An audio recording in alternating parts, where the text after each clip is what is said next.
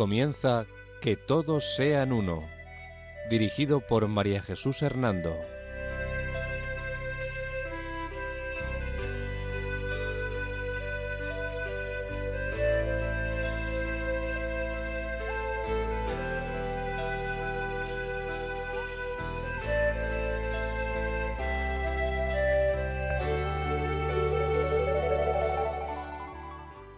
Buenas tardes, queridos oyentes de Radio María. Un domingo más, bajo la protección de María, volvemos a estar con ustedes en este programa titulado Que todos sean uno. La dirección del programa corre a cargo de María Jesús Hernando. Y a mi lado tengo como colaborador a Eduardo Ángel Quilés. Buenas tardes, queridos oyentes.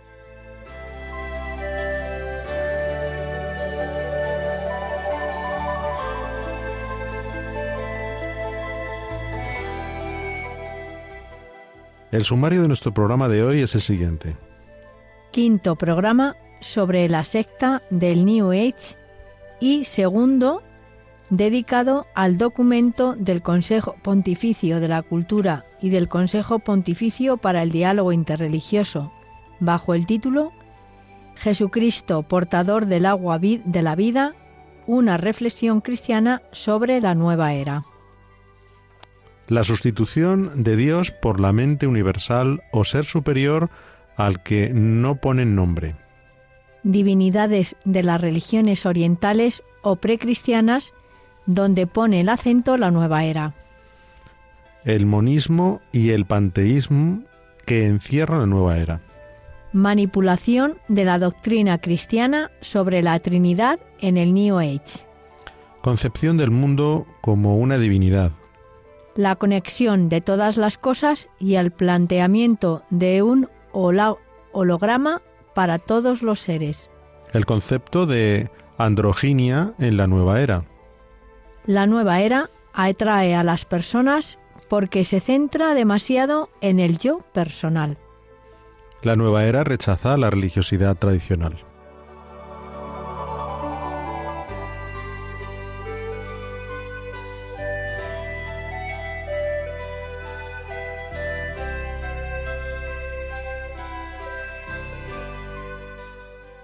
Antes de comenzar la temática sobre la secta del New Age, deseamos señalar las fuentes y autores en las que nos basamos.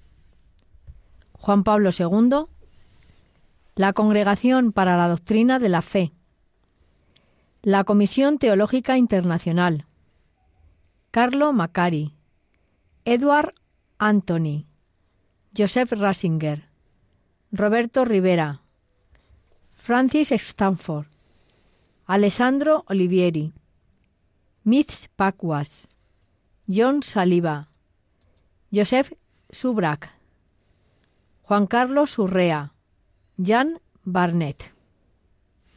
Gracias, María Jesús. Eh, en el sumario del programa nos decías que hoy íbamos a continuar hablando mm, sobre el documento del Consejo Pontificio de la Cultura y el Consejo Pontificio para el Diálogo Interreligioso que tiene de título mm, Jesucristo, portador del agua de la vida, una reflexión cristiana sobre la nueva era, que como sabes iniciamos en el programa anterior, es decir, en el cuarto programa sobre la nueva era. Sí, efectivamente, Eduardo. Deseo seguir hablando sobre este documento tan importante del Magisterio eh, porque es necesario identificar con precisión los elementos que pertenecen a la secta o movimiento de la nueva era y que no pueden ser de ningún modo aceptados por quienes son fieles a Jesucristo y a la Iglesia. Y de estos aspectos es de los que trata este documento. Eh, sí, por favor, mm, María Jesús, recuérdanos eh, cuándo sacó este documento el Consejo Pontificio de la Cultura y del Consejo Pontificio para el Diálogo Interreligioso y por qué razón fue publicado. Este documento eh, fue publicado, como te decía en otro momento, en el año 2003 y fue publicado con el propósito de estudiar el complejo fenómeno de la nueva era o New Age, que influye en numerosos aspectos de la cultura contemporánea. Además, este documento eh, fue fruto de la reflexión común del grupo de trabajo sobre nuevos movimientos religiosos, compuesto este grupo por miembros de diferentes dicasterios de la Santa Sede, como eh, los consejos pontificios de la cultura y para el diálogo interreligioso, que son los redactores principales del, documento, eh, y también por eh, miembros de la Congregación para la Evangelización de los Pueblos y miembros del Pontificio Consejo para la Promoción de la Unidad de los Cristianos. ¿Y a quién va fundamentalmente dirigido este documento? Estas reflexiones eh, van dirigidas principalmente a los encargados de la labor pastoral, eh, a fin de que puedan explicar en qué difiere el movimiento de la nueva era de la fe cristiana. Eh, el estudio del documento invita mm, a tener en cuenta la sed espiritual de muchas personas de nuestro tiempo y a ver que la espiritualidad de la nueva era eh, trata de colmar eh, este deseo, esta sed espiritual que hay en, en el hombre, ¿no? Es preciso por ello conocer que el atractivo que ejerce la religiosidad de la nueva era sobre algunos cristianos puede deberse en parte a una falta de, atención seria por parte de las propias comunidades cristianas respecto a temas que en realidad son elementos integrantes de la síntesis católica, tales como la importancia de la dimensión espiritual del hombre, integrada en el conjunto de su existencia, la búsqueda del sentido de la vida, la vinculación entre los seres humanos y el resto de la creación, el deseo de una transformación personal y social y el rechazo de una visión racionalista y materialista de la humanidad. Eh, gracias, María Jesús, por recordarnos las fechas y los motivos que tuvo por objetivo este documento, así como por explicarnos a qué personas se va dirigido, eh, que ya comentábamos en el programa anterior. Ahora te invitaría a que nos hablaras sobre cómo en esta secta se sustituye por la a Dios, por la mente universal o ser superior, al que por cierto no se le pone nombre. Sí, eh, verás, Eduardo, esta es eh, su forma de concebir a Dios. Con todo ello, además, la nueva era muestra una notable preferencia por las religiones orientales o precristianas, a las que se considera incontaminadas por las distorsiones judeocristianas. ¿Y en qué tipo de divinidades de las religiones orientales o precristianas se pone este acento? pues mm, habla especialmente de Gaia, la madre tierra, y de los ritos agrícolas y los cultos de fertilidad. Ahora, mm, como te decía, la diosa Gaia se presenta como alternativa a Dios Padre, cuya imagen se ve vinculada a una concepción patriarcal del dominio masculino sobre la mujer. Por eso, si en algún momento la secta de la nueva era habla de Dios, no hace referencia a él hablando de un Dios personal. El Dios del que habla la nueva era no es ni personal ni trascendente. Tampoco es el creador que sostiene el universo, sino una energía impersonal inmanente al mundo con el cual forma una unidad cósmica. Todo es uno. Vaya, veo que retroceden hasta el Paleolítico. bueno, en este concepto de Dios veo también reflejado el monismo y una fuerte tendencia de panteísmo, ¿no te parece? Cierto, cierto. Esta identidad es monista, panteísta o más exactamente paneteísta. El New Age considera que Dios es el principio vital, el espíritu o alma del mundo, la suma total de la conciencia que existe en el mundo. En cierto sentido, todo es Dios. Su presencia es clarísima en los aspectos espirituales de la realidad, de modo que cada mente espíritu es, en cierto sentido, Dios, es decir, cada ser humano es Dios. Y, por cierto, ¿en algún momento la New Age habla de Jesucristo? Sí lo hace, pero claro está, tergiversando la doctrina cristiana. Según esta secta, la energía divina cuando es recibida conscientemente por los seres humanos, suele describirse como energía crística. También se habla de Cristo, pero con ello no se alude a Jesús de Nazaret. Para ellos, Cristo es un título aplicado a alguien que ha llegado a un estado de conciencia donde el individuo se percibe como divino y puede, por tanto, pretender ser maestro universal.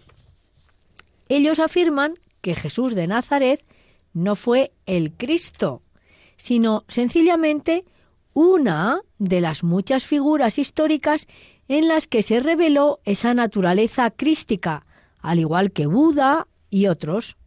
Con ello afirman también que cada realización histórica del Cristo muestra claramente que todos los seres humanos son celestes y divinos y los conduce hacia esa realización.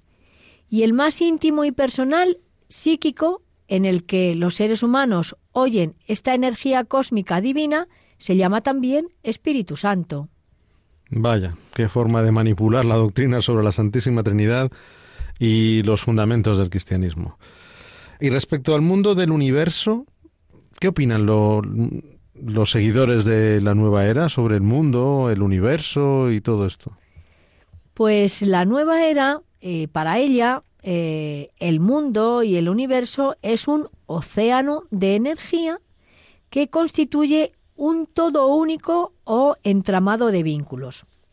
Para ellos, se basa en las modernas teorías que hablan del paso del modelo mecanicista de la física clásica al holístico de la moderna física atómica y subatómica, basando en la concepción de la materia como ondas o cuantos de energía en lugar de partículas. Como ves, todo un lío de manipulación de nombres, pero en definitiva en todo ello ponen su doctrina.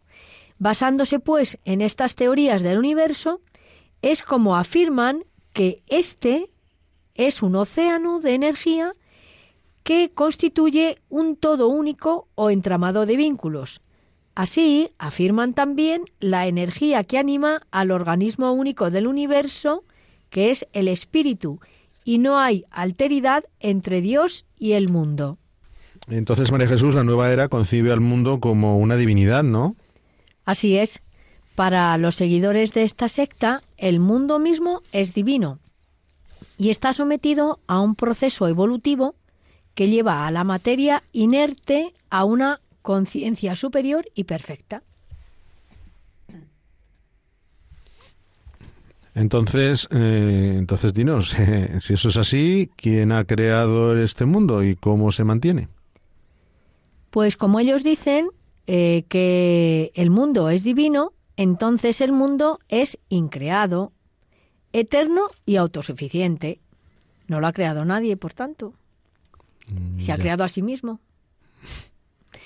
Y respecto de cómo se mantiene ese mundo, pues según la nueva era, el futuro del mundo se basa en un dinamismo interno necesariamente positivo que conduce a la unidad reconciliada o divina de todo cuanto existe.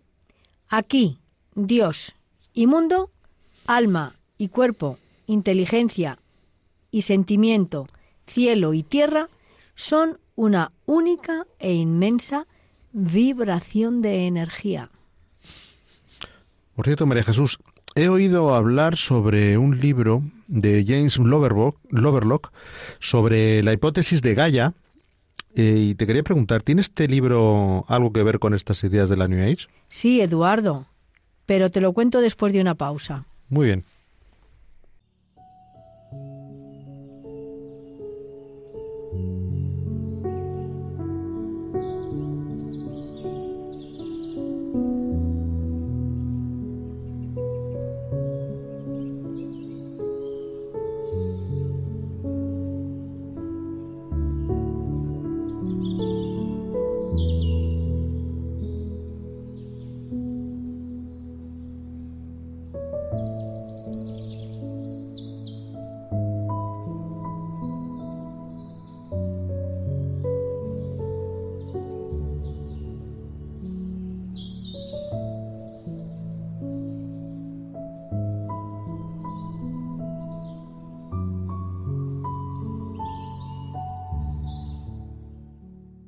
Les recordamos que pueden escribirnos al correo electrónico que todos sean uno arroba radiomaria.es, todo junto y con letra minúscula.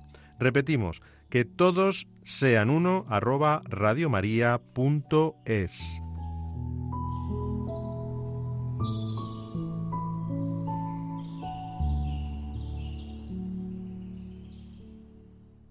María Jesús, antes de la pausa musical, ibas a hablarnos sobre un libro de James Lovelock sobre la hipótesis de Gaia y dinos, por favor.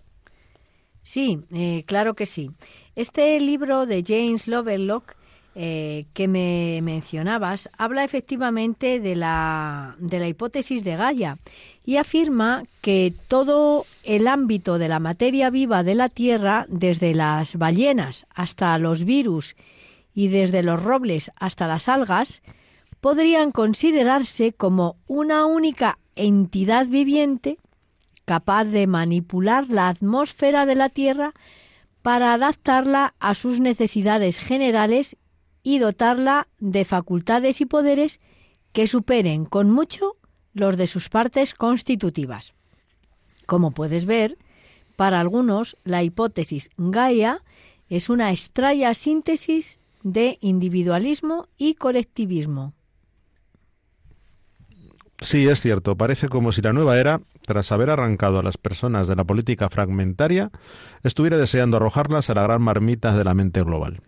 Verdaderamente, Eduardo, parece como si un cerebro global necesitase instituciones con las cuales gobernar, como si se necesitase un gobierno mundial. Y por eso, para afrontar los problemas de hoy día, la nueva era sueña con una aristocracia espiritual, al estilo de la República de Platón, dirigida por sociedades secretas. Quizá esta puede parecer un modo exagerado de plantear la cuestión, pero lo cierto es que hay numerosas pruebas de que el elitismo gnóstico y el gobierno global coinciden en muchos temas de la política internacional. Y con todas estas ideas, ¿no te parece que se quiere interrelacionar todo? ¿No, ¿no te parece?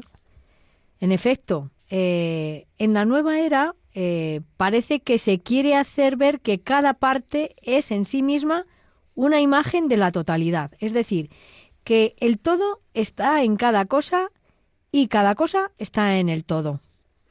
De hecho, María Jesús, ¿no se habla también de un holograma? Sí, así es.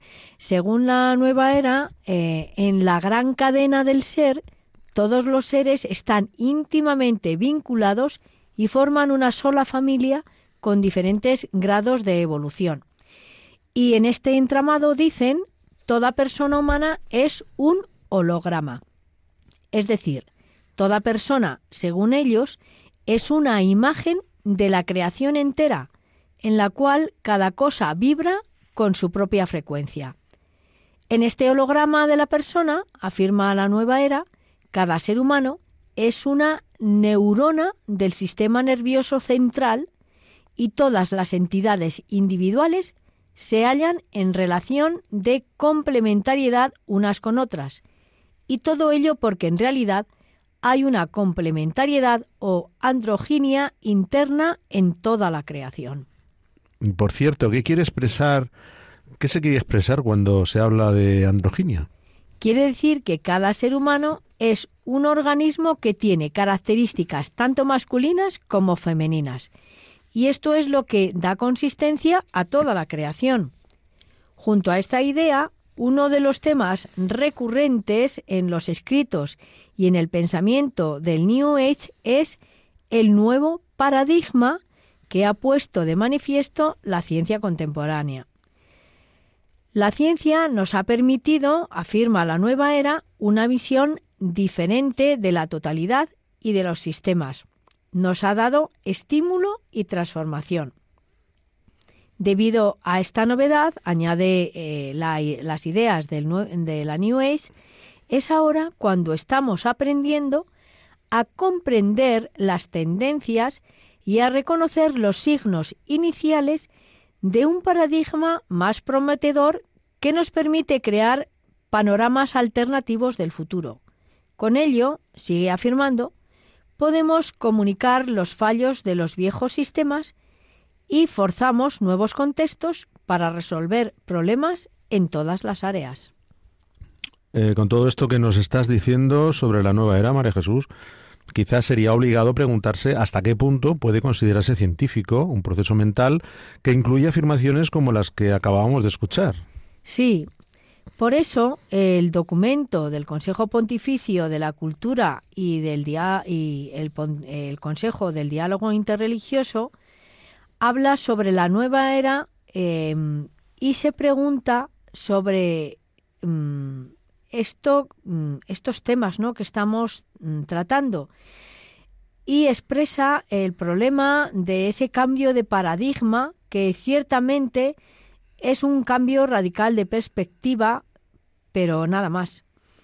La cuestión em, se plantean los autores de, este documento, ¿no? Por lo tanto, el el magisterio es saber si pensamiento y cambio real serán proporcionados eh, y eh, si pueden demostrarse la eficacia que tendría una transformación interior sobre el mundo exterior.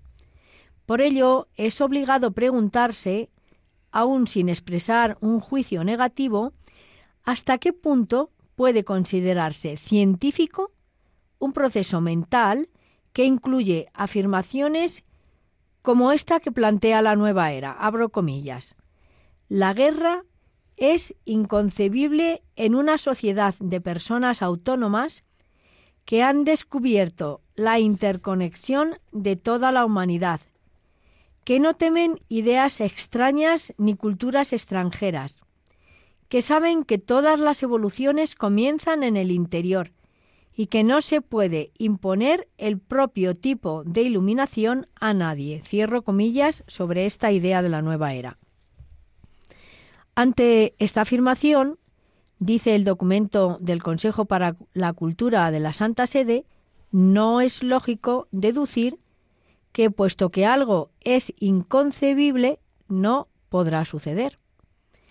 Este es el tipo de, razonamiento típicamente gnóstico, en el sentido de que confiere demasiado peso al conocimiento y a la conciencia, y esto no significa negar el papel fundamental y crucial del desarrollo de la conciencia en los descubrimientos científicos y en el proceso creativo, sino sencillamente alertar contra la posibilidad de imponer sobre la realidad exterior lo que hasta el momento solo está en la mente. Sí, María Jesús, eh, te quería preguntar también, ¿por qué la nueva era atrae tanto a las personas? En realidad, el atractivo de la nueva era tiene que ver con el interés por el yo, por el valor del yo, sus capacidades y problemas que la cultura actual trata por todos los medios de fomentar. ¿Y en qué la diferencia de esto la religiosidad tradicional? Pues mientras que la religiosidad tradicional, con su organización jerárquica, se adapta bien a la comunidad, la espiritualidad no tradicional se adapta bien al individuo. Así, la nueva era es del yo en la medida en que fomenta la celebración de lo que ha de ser y de venir, y es para el yo en la medida en que, al diferenciarse de lo establecido, está en una situación capaz de afrontar los problemas generados por las formas de, eh, de vida convencionales. En definitiva, aquí la, la, comunidad no tiene ningún sentido, importa el individuo, pero mm, verás, eh, como iremos diciendo eh, posteriormente, que a lo que lleva al ser humano es a una profunda soledad. Entonces observo que la nueva era, que la nueva era se produce el rechazo a la tradición en su forma patriarcal, jerárquica, tanto social como eclesial, y esto conlleva a la búsqueda de una forma alternativa de sociedad inspirada claramente en el concepto moderno de, ese yo, ¿no? Efectivamente. Muchos escritos de la nueva era defienden que no se puede hacer nada directamente para cambiar el mundo y en cambio se ha de hacer todo para cambiarse a sí mismo. Entonces, cambiar la conciencia individual se entiende como la manera indirecta de cambiar el mundo, ¿no? Sí. Para el New Age, el instrumento más importante para el cambio social es el ejemplo individual. El reconocimiento universal de tales ejemplos personales llevará paulatinamente a la transformación de la mente colectiva, transformación que será el logro más importante de nuestro tiempo, dicen ellos.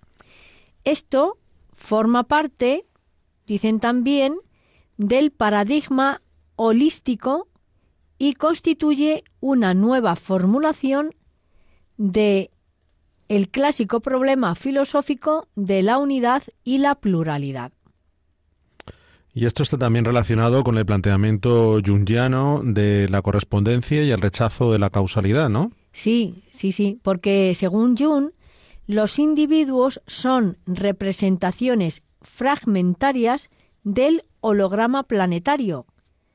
Y así, mirando al propio interior, no solo se conoce el universo, sino que también, dice Jung, es posible cambiarlo. Solo que cuanto más se mira al interior, más pequeño se torna el escenario eh, político.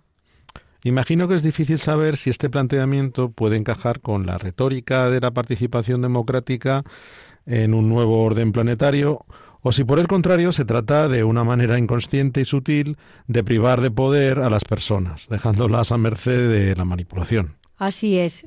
Mm, de hecho, la actual preocupación por los problemas planetarios, los temas ecológicos, el agotamiento de los recursos naturales, el exceso de población, la diferencia económica entre norte y sur, el enorme arsenal nuclear, la inestabilidad política, mm, favorecen o impiden el compromiso con otras cuestiones políticas y sociales igualmente acuciantes.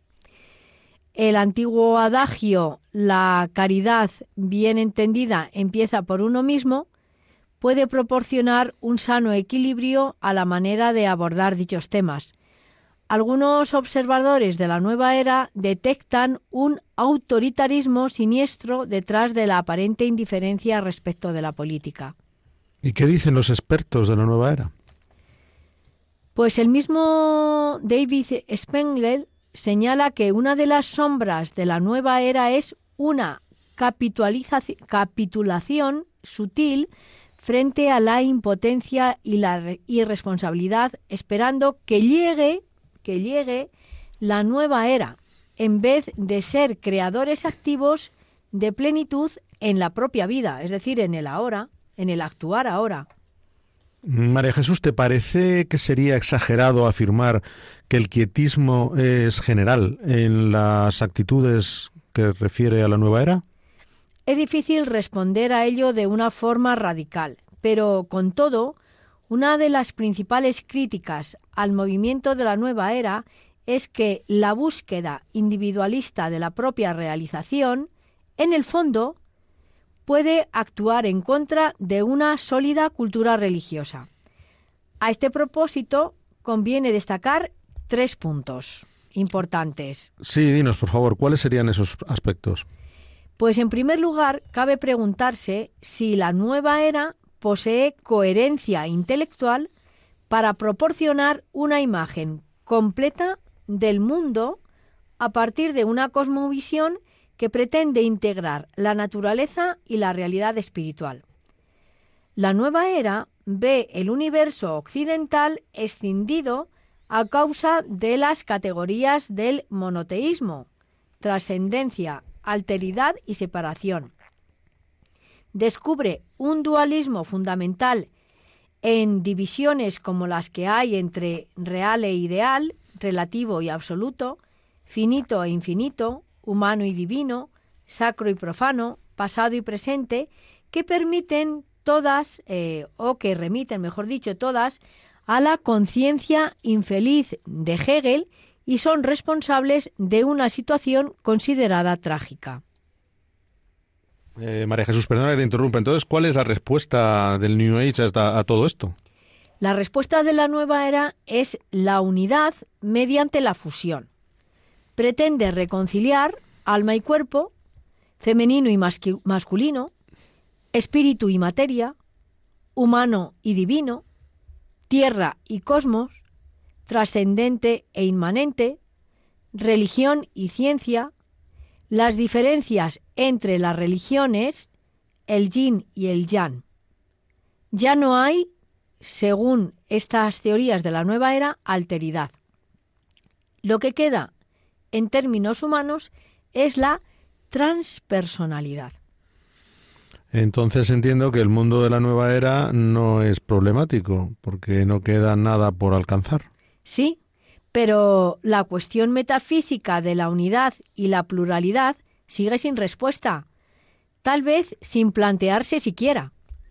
Se lamentan los efectos de la desunión y de la división, pero la respuesta es una descripción de cómo aparecerían las cosas en otra óptica.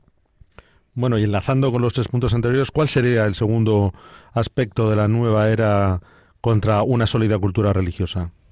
La nueva era eh, tiene de forma fragmentada eh, prácticas religiosas orientales y las reinterpreta para adaptarlas a los occidentales. Esto implica un rechazo del lenguaje del pecado y de la salvación, sustituido con el lenguaje moralmente neutro de la dependencia y la recuperación. Entonces las referencias a las influencias extraeuropeas son a veces una mera pseudo-orientalización de la cultura occidental, ¿no? Así es. Además, difícilmente se trata de un diálogo auténtico. En un ambiente donde las influencias grecorromanas y judeocristianas resultan sospechosos, las orientales se utilizan precisamente porque son una alternativa a la cultura occidental. Está claro que el New Age trata de romper con todo lo tradicional. Sí, pero el New Age, hasta la ciencia y la medicina tradicionales, para ella, son consideradas inferiores a los enfoques holísticos de, de los cuales ella habla. E igual sucede con las estructuras patriarcales y particulares en la política y la religión. Todas estas cosas, para la nueva era, son obstáculos para la venida de la era de Acuario. Luego, una vez más, está claro que, es la eh, que en realidad optar por las alternativas de la nueva era implica una ruptura total con la, con la tradición de origen. Y bueno, enlazando con lo que me comentabas antes, dinos cuál sería el tercer aspecto de la nueva era contra la sólida ruptura religiosa. Sí, eh, te lo cuento después de una breve pausa. Sí, claro, por supuesto.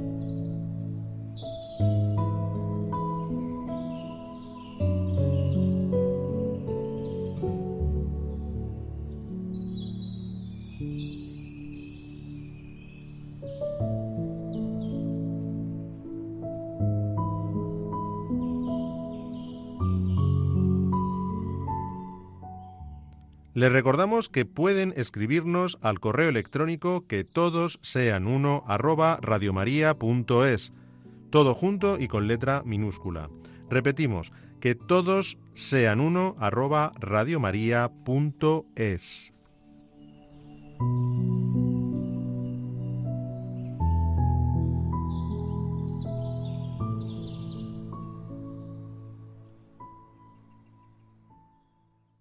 María Jesús, antes de la pausa musical ibas a hablarnos sobre cuál sería el tercer aspecto de la nueva era contra la sólida cultura religiosa. Adelante, dinos. Pues el tercer aspecto está en que las tradiciones religiosas auténticas promueven la disciplina con el objetivo último de la de adquirir la sabiduría, la ecuanimidad y la compasión. La nueva era refleja en el anhelo profundo e inextinguible, e inextinguible perdón, que hay en la sociedad de una cultura religiosa íntegra, de una visión más general e iluminadora de lo que los políticos suelen ofrecer. Pero mm, no está claro si los beneficios de una visión basada en la permanente expansión del yo son para los individuos o para las sociedades. Los cursos de formación de la nueva era, en lo que solía llamarse cursos de formación ERAC o EJAR, em, conjugan los valores contraculturales con la necesidad de triunfar, la satisfacción interior con el éxito externo. ¿Y en qué consisten estos cursos? Pues, por ejemplo, el curso de retiro Espíritu de los Negocios de Feinhorn transforma la experiencia del trabajo con el fin de aumentar la productividad. Algunos adeptos de la nueva era se adhieren a ella no solo para ser más auténticos y espontáneos, sino también para enriquecerse mediante la magia, eh, pues con todo lo que, lo que esto supone en, en enriquecimiento y en querer manipular, ¿no?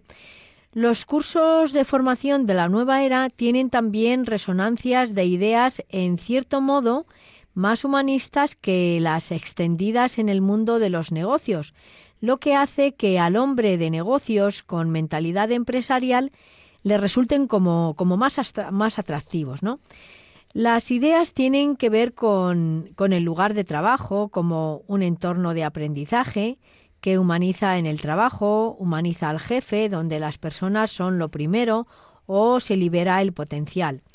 Tal como las presentan estos cursos, los formadores de la nueva era eh, pues es probable que atraigan a los hombres de negocios que ya han participado en otros cursos de formación de corte humanista laico y que quieran dar un paso más, interesados en su crecimiento personal, su felicidad y su entusiasmo y al mismo tiempo en su productividad económica. Pero en definitiva, la nueva era se basa de estos cursos y de estas teorías y terapias para, para atraer cada, cada vez más a, las personas y manipular, en definitiva, la mente del ser humano.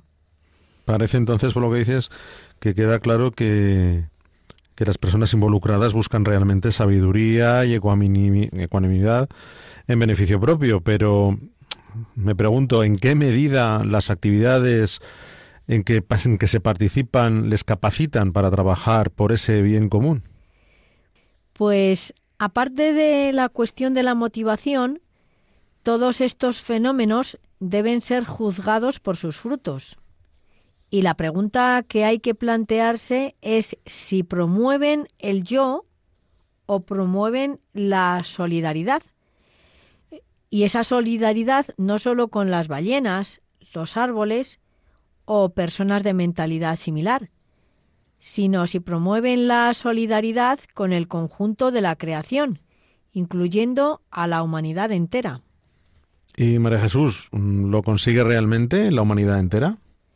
Pues las peores consecuencias de toda filosofía del egoísmo, tanto si es adoptada por las instituciones como por amplios sectores sociales, son lo que hace tiempo dijo el cardenal, eh, el que entonces era Joseph Ratzinger, él definía un conjunto de estrategias para reducir el número de los que se sienten a comer a la mesa de la humanidad. Este es un criterio clave con lo que se debe evaluar el impacto de cualquier filosofía o teoría. El cristianismo busca siempre medir los esfuerzos humanos por su apertura al Creador y a las demás criaturas. Eh, busca un respeto firmemente basado en el amor, pero en la nueva era parece que no se ve muy claro. Gracias, María Jesús. Ahora me gustaría saber por qué ha crecido tanto la nueva era y con esa rapidez y de difusión ¿eh? y de eficacia. Pues verás, eh, por muchas objeciones y críticas que, suscite la nueva era, es eh, un intento de llevar calor a un mundo que muchos experimentan como desabrido y despiadado. Como reacción frente a la modernidad, opera casi siempre en el nivel de los sentimientos, instintos y emociones. Es una forma que tiene la nueva era de atraer. La angustia ante un futuro apocalíptico de inestabilidad económica, incertidumbre política y cambios climáticos desempeñan un papel importante en la búsqueda de una relación alternativa y decididamente optimista con el cosmos. ¿Y cómo se trata de hacer esa búsqueda? Pues hay una búsqueda de plenitud y felicidad con frecuencia en un nivel explícitamente espiritual, pero es significativo que la nueva era haya gozado de un éxito enorme en una era que puede caracterizarse por la exaltación casi universal de la diversidad. La cultura occidental ha dado un paso más allá de la tolerancia en el sentido de aceptar a regañadientes o soportar la idiosincrasia de personas o grupos minoritarios a la erosión consciente del respeto a la normalidad. Eh, dinos, María Jesús, ¿cómo se presenta esa normalidad? La normalidad se presenta como un concepto con connotaciones moralistas, vinculado necesariamente a normas absolutas. Para un número creciente de personas, las creencias o normas absolutas indican solo la incapacidad de tolerar las ideas y convicciones de los demás, en este ambiente se han puesto de moda los estilos de vida alternativos. Ser diferente no solo es aceptable, sino positivamente bueno. Y dinos, ¿de qué forma se relaciona la gente con el New Age? Pues las personas se relacionan con la nueva era de, de, maneras muy distintas y en grados diversos. En la mayoría de los casos no se trata realmente de una pertenencia a un grupo o movimiento, Tampoco hay una conciencia muy clara, muy clara de los principios sobre los que se basa la nueva era. Aparentemente, la mayoría de la gente se siente atraída por terapias o prácticas concretas sin conocimiento de los planteamientos de fondo que, que éstas conllevan. Otros no son más que mm, consumidores ocasionales de productos que llevan la etiqueta nueva era. ¿Y en qué consistiría esa etiqueta de la nueva era?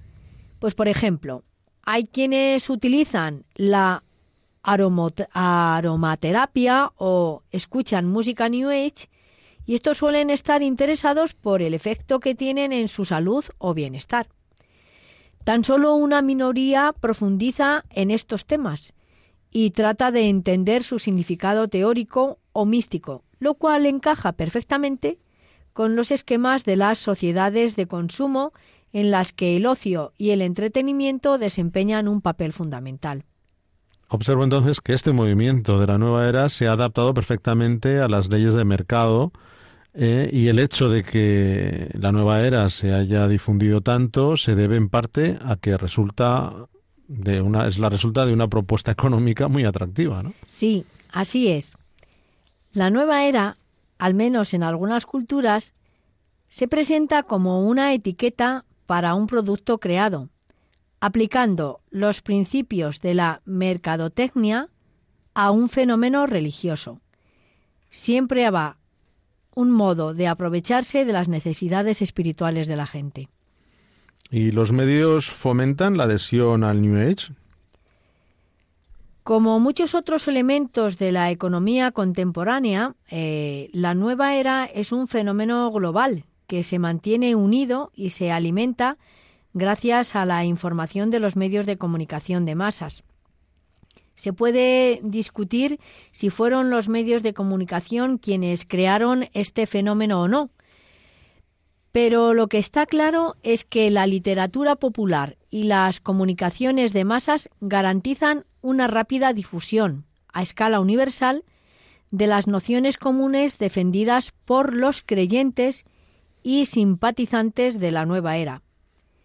Sin embargo, no es posible saber si esta difusión tan rápida de las ideas obedece al azar o bien a un proyecto deliberado, ya que se trata de comunidades muy poco rígidas.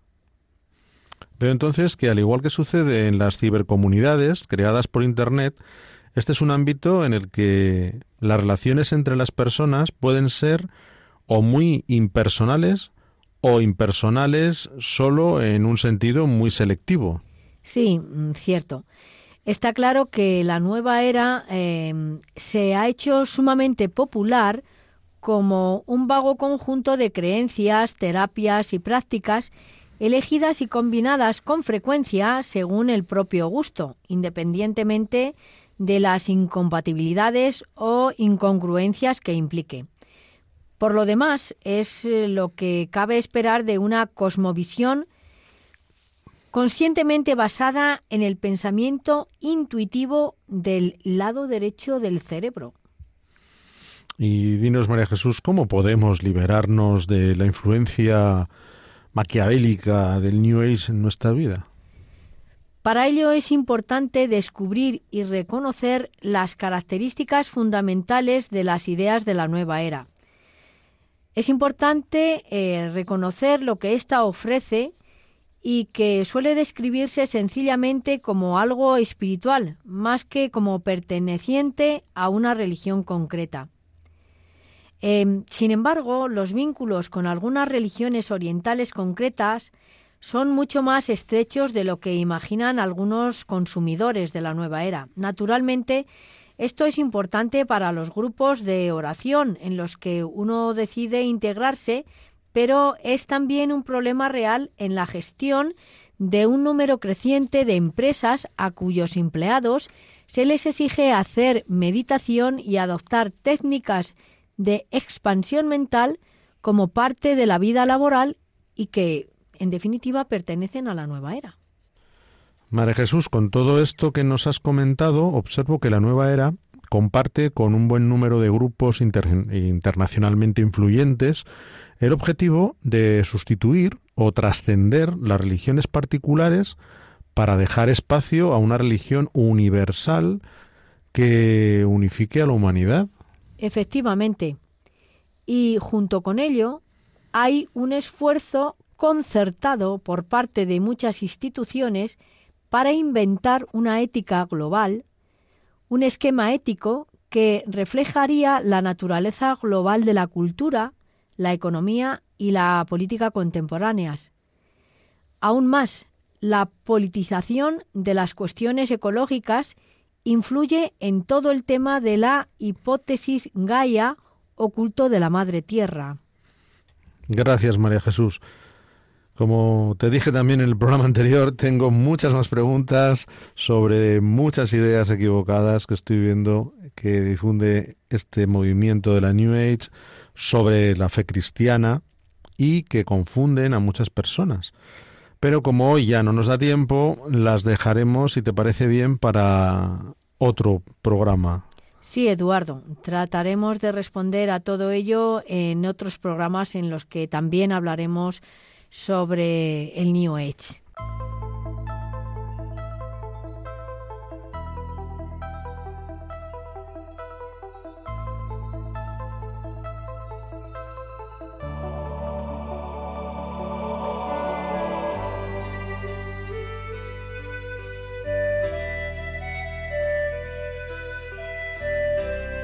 Les recordamos que pueden escribirnos al correo electrónico que todos sean uno arroba todo junto y con letra minúscula. Repetimos, que todos sean uno arroba.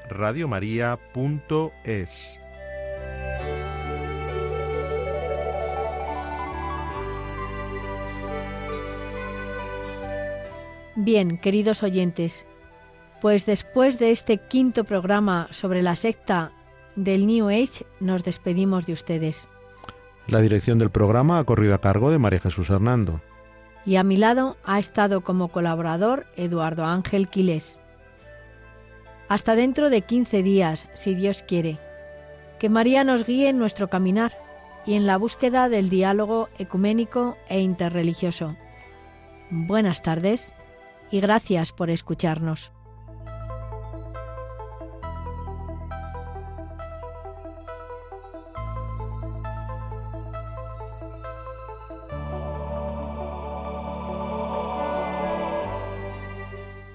Han escuchado Que todos sean uno, un programa dirigido por María Jesús Hernando.